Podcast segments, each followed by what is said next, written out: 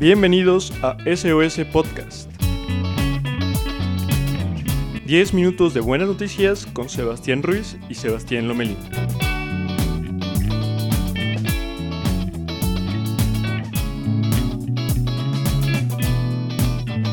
Hola, yo soy Sebastián Ruiz y te doy la bienvenida a nuestra undécima edición de SOS Podcast.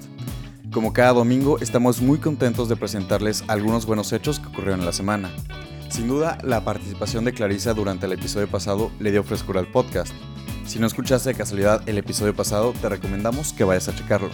Asimismo, recuerden seguirnos en nuestras redes sociales para mayor contenido y también les recordamos que pueden encontrarnos en Google Podcast y Apple Podcast. Pero bueno, la primera buena noticia de este programa es que Google y Apple crearán un nuevo sistema que permitirá a las autoridades sanitarias usen los teléfonos inteligentes como ayuda en la trazabilidad del coronavirus, sin la necesidad de tener que producir una aplicación. El sistema llamado Exposure Notification Express permitirá a las autoridades sanitarias enviar un pequeño archivo a Apple y Google. Las dos compañías tecnológicas luego usarán el archivo para configurar el sistema que los dueños de los teléfonos puedan activar para determinar si han estado cerca de alguien que dio positivo al nuevo coronavirus. El sistema de notificaciones de exposición es un marco desarrollado conjuntamente que consta de una API de iOS y Android y una especificación de Bluetooth de baja energía con el objetivo de capacitar a las agencias de salud pública para desarrollar aplicaciones de rastreo de contactos de COVID-19 seguras y de bajo consumo. La función utiliza Bluetooth para conocer lo cerca y cuánto tiempo ha estado el usuario en contacto con una persona con el virus. Además, si un usuario indica que ha dado positivo, las personas que se han podido infectar recibirán una notificación. Ambas compañías han afirmado que con esta función conocida como Exposure Notification Express ya se ha implementado en los dispositivos de Apple con el lanzamiento este martes de iOS 13.7 y llegará a dispositivos Android con la versión 6.0 y posteriores a finales de este mes. Con el acceso privilegiado que tienen Google y Apple sobre Android y iOS respectivamente, las empresas pueden implementar muchas funciones como esta rápidamente para los usuarios. De verdad es sorprendente cómo el tema de la pandemia ha revolucionado todos los sectores, ha impulsado iniciativas de todo tipo y de cierta manera ha transformado cómo vive la gente en todo el mundo. Ya veremos con el futuro si esta aplicación rinde buenos frutos, pero tenemos buenas esperanzas. La segunda buena noticia consiste en que la vacuna rusa Sputnik para el COVID-19 produjo una respuesta de anticuerpos en todos los participantes en las primeras etapas de los ensayos clínicos, según los resultados publicados el viernes por la revista médica The Lancet que fueron aclamados por Moscú como la respuesta certera a sus detractores. Realizados en junio y julio de este año y con 76 participantes, mostraron que el 100% de los participantes desarrollaron anticuerpos contra el nuevo coronavirus y que no hubo efectos secundarios graves, según The Lancet.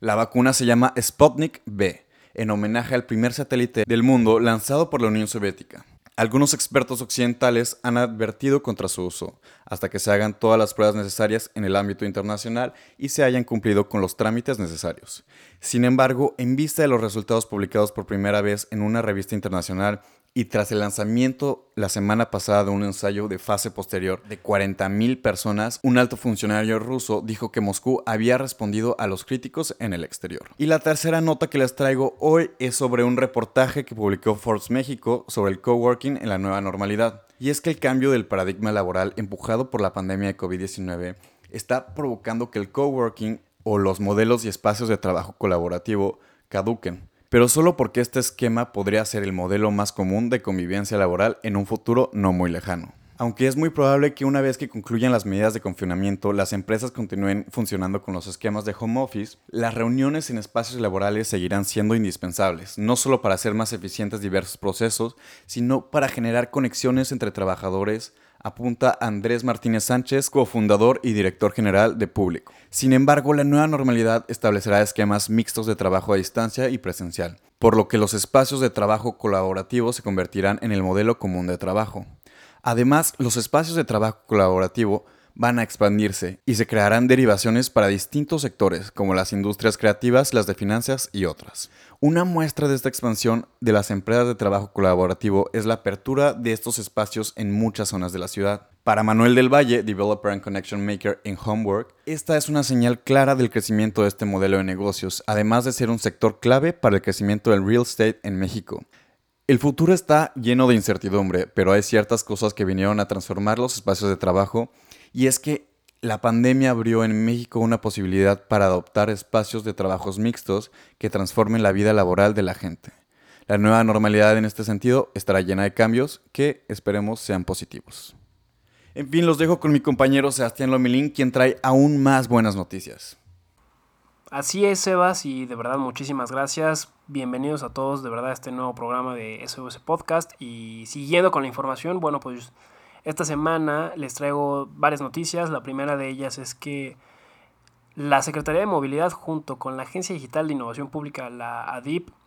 crearon un mapa de ciclistas, o más bien dieron a conocer vía web un mapa de ciclistas que básicamente consiste en el que los usuarios pueden insertarse y meterse a una liga en donde pueden acceder a este mapa que es para los que usamos muchísimo la bicicleta para transportarnos y lo que puedes encontrar en esta plataforma o en este mapa es eh, ubicaciones tipo de tiendas de ciclistas, talleres de reparación de bicicletas, eh, unidades médicas, traza de ciclovías, es decir, en qué partes hay eh, ciclovías, ciclocarriles, inmuebles para el resguardo de las bicicletas, como son los biciestacionamientos, accesos o diferentes puntos donde uno puede entrar en los diferentes servicios de transporte público que hay, como por ejemplo el metro, es decir, eh, dado esta nueva normalidad en la que estamos viendo que afortunadamente el gobierno está impulsando muchísimo que se utilicen diferentes nuevos medios de transporte y de que haya una mayor interconectividad entre las diferentes plataformas que pueden utilizar los usuarios, bueno, pues tenemos ya una muy buena noticia que es justamente esta iniciativa lanzada la cual esperemos nos pueda servir a todos los ciudadanos como un mayor acceso a información que no solamente es interesante, sino que es necesaria para todos los que somos usuarios de este nuevo medio de transporte que esperemos se siga normalizando, se siga llevando a la moda y por supuesto que siga trayendo demasiados beneficios como es el uso de la bicicleta en la vía pública. Entonces, una muy buena noticia justamente este mapa de ciclistas, que de verdad lo pueden buscar eh, tanto en la Agencia Digital de Innovación Pública como si se meten en Google. Es fácil, nada más se meten, dan clic en el, en el enlace y en automático van a ver el mapa y todo lo que puedan encontrar.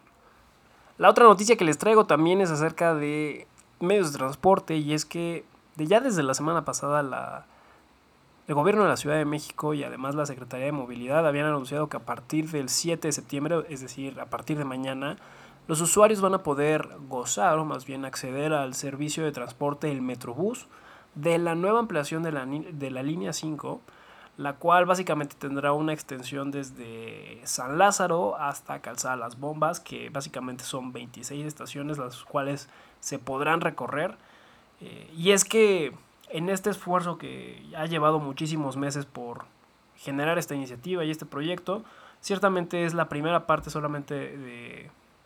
de, este trabajo porque se estima y se espera que para diciembre de este año se termine por concluir la obra, la cual va a llegar hasta Xochimilco, entonces estamos justamente ante nuevos cambios, ya como se los decía en la noticia pasada, pues este esfuerzo de generar una interconectividad por parte de los diferentes medios de transporte, por no solamente tener siempre en los mismos lados eh, mejores condiciones de transporte público para las personas, sino que ya se están implementando obras que tienen como finalidad justamente que muchísima gente se desplace a menores costos, a menor tiempo. Y bueno, desgraciadamente si eres un aficionado de de los coches y de atascar el parque vehicular, bueno, probablemente no te guste la idea de tener un metrobús, pero ciertamente es una medida que le va a beneficiar a muchísimas personas, que muchísimas personas podrán reducir sus costos de, traslado eh, en tiempo y que nos va a traer, yo creo en lo personal, mayor bienestar social. Entonces hay que verlo como una muy buena noticia. Y bueno, cambiando radicalmente de tema y sobre todo para quienes son amantes de los videojuegos, déjenme contarles que este año se cumple el 35 aniversario de Mario, Bros, de Mario Bros. Y por ello la empresa Nintendo ha generado una serie de relanzamientos de series icónicas y de videojuegos clásicos, los cuales son avalados por la crítica, por los usuarios, amados por todo el mundo. Y probablemente la noticia más destacada de este tipo de relanzamientos es que para la nueva consola de Nintendo, el, el, Nintendo Switch, pues uno va a poder comprar por tiempo limitado, desgraciadamente, un juego que se llama 3D All Stars, el cual consiste en un juego que va a compilar a tres series legendarias, que son el Super Mario 64, el Super Mario Sunshine de Nintendo GameCube y el Super Mario Galaxy, ¿no? Entonces, estamos, si alguna vez nunca llegaste a jugar estos juegos clásicos, eres amante de los videojuegos, pues no te pierdas la oportunidad de, de jugarlos desde la mejor experiencia, un poco mejor remasterizada, con nuevas cosas, nuevas funciones. Y la verdad, este, para quienes ya lo jugamos y quienes ya lo disfrutamos, pues también es una noticia en la que podemos recordar un poco de nuestra infancia, un poco nostálgico, pero que ciertamente ha sido muy divertido y que este tipo de, juegos y de colecciones eh, son muy buenas, son icónicas, y hay que tenerlas. Y sobre todo la mejor noticia probablemente sea que ya está a la vuelta de la esquina, porque Nintendo anunció que se va a estrenar el 18 de septiembre, entonces ya estamos a, unos días de poder gozar y de disfrutar eh, estos juegos legendarios y clásicos. Entonces, una muy buena noticia. Y con ello llegamos al final de este programa, queridos amigos. De verdad, gracias por escuchar nuevamente eh, nuestro podcast, este Podcast. Recuerden que cada domingo estamos aquí haciendo el esfuerzo para traerles buenas eh, noticias que ocurren en la semana, en el mundo y, y pues nada más, ¿no? Estamos en contacto, por favor síganos en nuestras redes, sigan apoyándonos, sigan escuchándonos y nos vemos entonces el siguiente domingo para más de este podcast. Muchísimas gracias, hasta pronto.